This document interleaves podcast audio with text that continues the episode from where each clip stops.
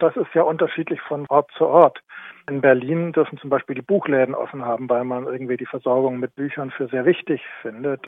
Es betrifft ja nicht nur die Kultur, es betrifft ja alle Versammlungsstätten. Also es ist ja schon ein Unterschied, ob man eine Firma hat, wo die Leute an ihren Arbeitsplätzen und immer die gleichen Leute, ohne dass da groß durchrotiert wird und man auch gewisse Maßnahmen ergreifen kann.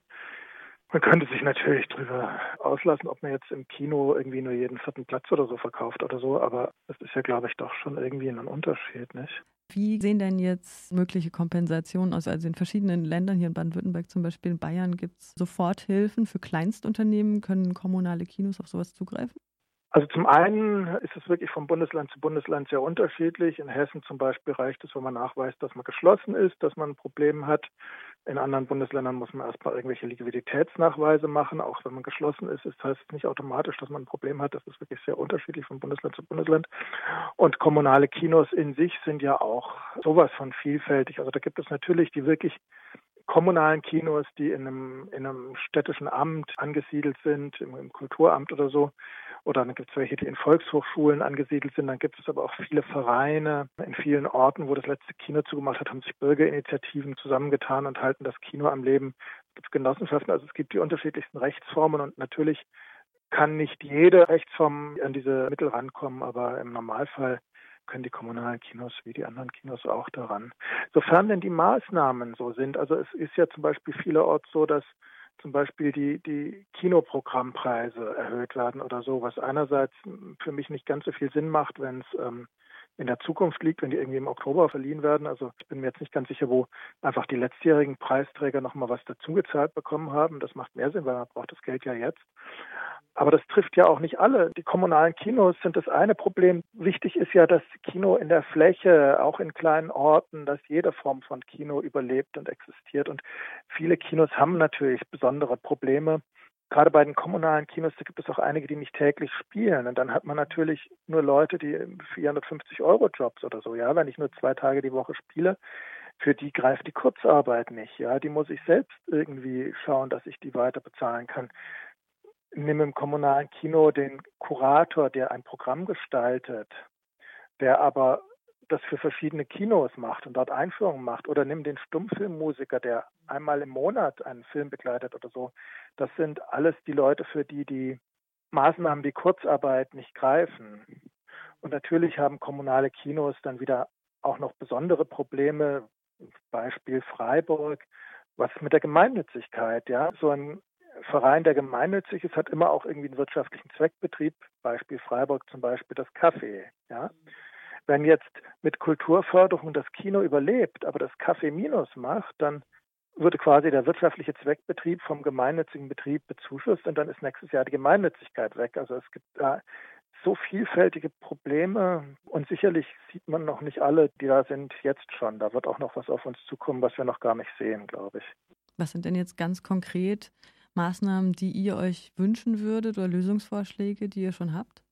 Also eine konkrete Maßnahme, die wir uns wünschen, ist, dass es, und da sind sicherlich wir nicht die Einzigen, dass es für diese 450-Euro-Jobs, für die Minijobs irgendeine Lösung gibt, wie man die weiterfinanzieren kann. Und äh, natürlich ist das Problem von vielen, gerade kleinen Kinos, ich muss die Miete weiter zahlen, ich muss meine Leute weiter zahlen, wie kann ich das? Und das muss natürlich schon so sein, dass man nicht erst sämtliche Rücklagen bis auf Null aufbrauchen muss, weil man muss ja dann auch irgendwie starten, man muss ja auch Marketing machen. Ein besonderes Problem, das zum Beispiel viele kommunalen Kinos haben, sind natürlich auch sowas wie Monatsprogramme. Das kann man ja gerade gar nicht planen. Die Filmverleihe verschieben selbstverständlich ihre Starts. Niemand startet jetzt einen Film, während die Kinos zu sind. Es sei denn, man verschiebt es ins Online. Das ist wieder ein anderes Thema. Aber ich müsste jetzt eigentlich vor Ostern mein Mai-Programm an die Monatspresse geben.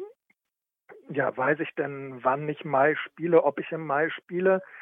Und dann einfach sagen, ich plane ein Programm und dann fängt es halt irgendwann an. Also wenn ich eine Retrospektive mache oder sonst was, dann will ich ja nicht, dass die ersten drei Filme vielleicht wegfallen und der vierte läuft oder so. Also das mag wirklich ein besonderes Problem der kommunalen Kinos wiederum sein, die halt wirklich diese Monatsprogramme machen und diese thematischen Sachen. Ja, aber das war tatsächlich auch einer meiner Punkte.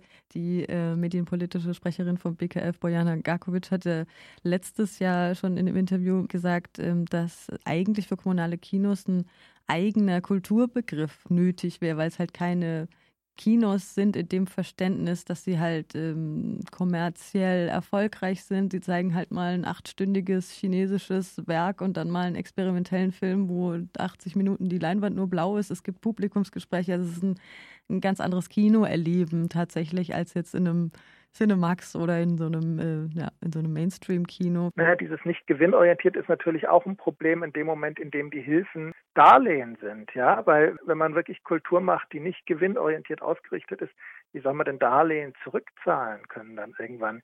Wichtig ist es zurzeit halt mit dem Publikum auch irgendwie in Kontakt zu bleiben. Es gibt ja auch viele Dinge hilft einem Kino, wo man online Werbung schauen kann und dann bekommt das Kino, das man sich vorher ausgewählt hat, davon die Einnahmen oder so oder man verkauft Gutscheine oder so. Aber wichtig ist auch, dass man mit dem Publikum in Kontakt bleibt. Es gibt schöne Beispiele bei uns, das Arsenal in Berlin zum Beispiel.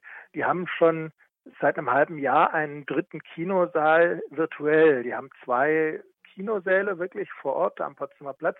Aber sie haben einen dritten Saal, in dem die Mitglieder, das Arsenal, man kann dort Mitgliedsausweis kaufen, ein Zusatzprogramm zum Programm bekommen, das quasi so das was man im Kino sehen kann, unterstützt restaurierte Filme aus dem Archiv, aber zum Beispiel kann man ja auch mal, wenn man für eine Retrospektive nicht alle Filme zusammenbekommt, einen Film nur online zeigen.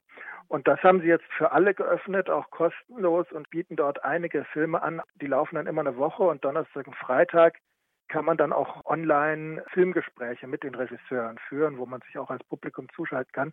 Das ist sehr schön gemacht und solche Projekte gibt es viele und das ist auch wichtig. Oder das Metropolis in Hamburg, das kommunale Kino in Hamburg, macht ein Filmquiz auf der Facebook-Seite, wo sie Filmstreifen fotografieren ne, von alten 35 Millimeter Film und man muss anhand der Bilder erraten, was für ein Film das ist. Und dann bekommt man Gutschein für, wenn wieder geöffnet ist.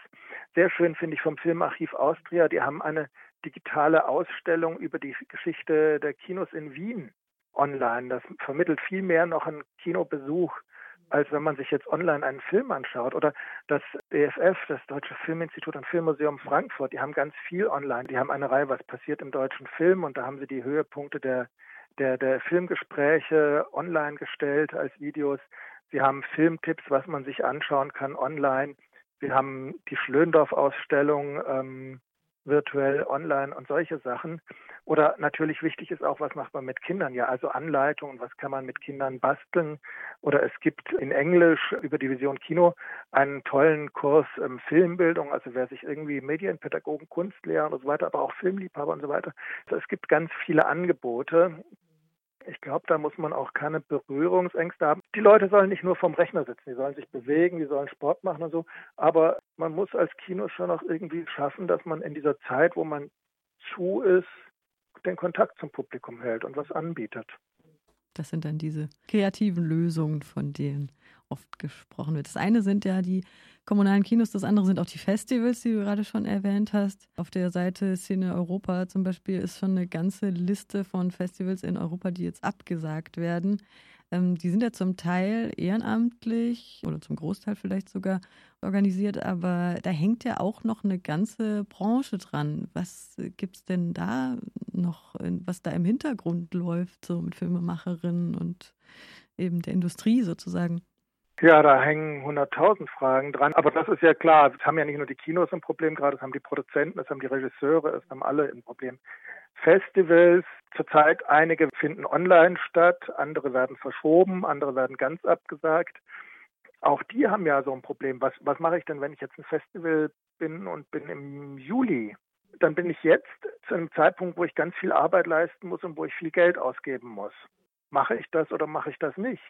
Dann ist es natürlich so, gerade bei Festivals, ja, die ganzen Leute, die dort arbeiten, also die Kinotechnikfirmen, die Filmvorführer, die Leute, die die Untertitel machen oder so. Und ein Festival hat ja nicht die Leute das Jahr über angestellt. Die ganzen Leute wie Gästebetreuung, Pressearbeit, äh, Katalogredaktion und so weiter, Filmkopientransport und so weiter und so fort, die sind ja ein Monat, äh, die, die Filmvorführer zwei Wochen vielleicht, bis zu drei, vier Monate, das fällt ja auch weg. Und wie bezahle ich die weiter?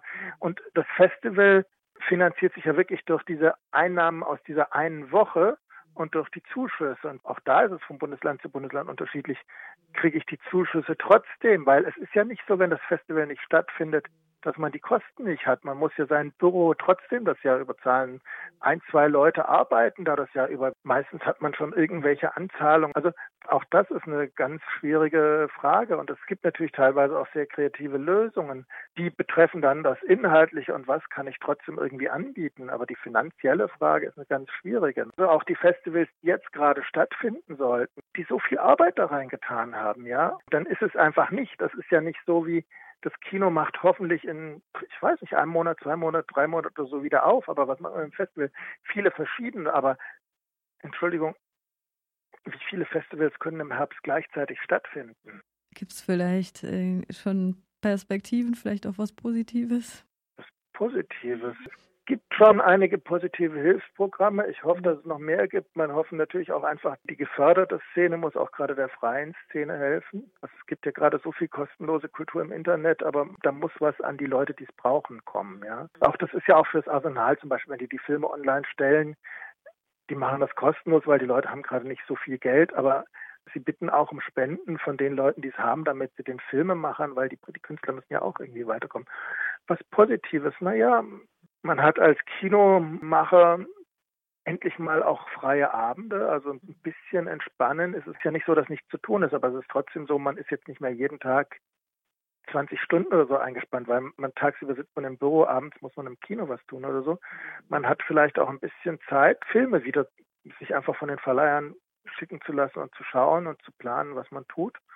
Und ich glaube schon, dass sich alle darauf freuen, wenn sie dann auch wieder Kultur live erleben können. Also ich glaube nicht, dass wir gerade das Publikum verlieren und die alle zu Netflix und Co gehen und nicht mehr wiederkommen, sondern ich glaube, die Leute merken, was fehlt und kommen wieder.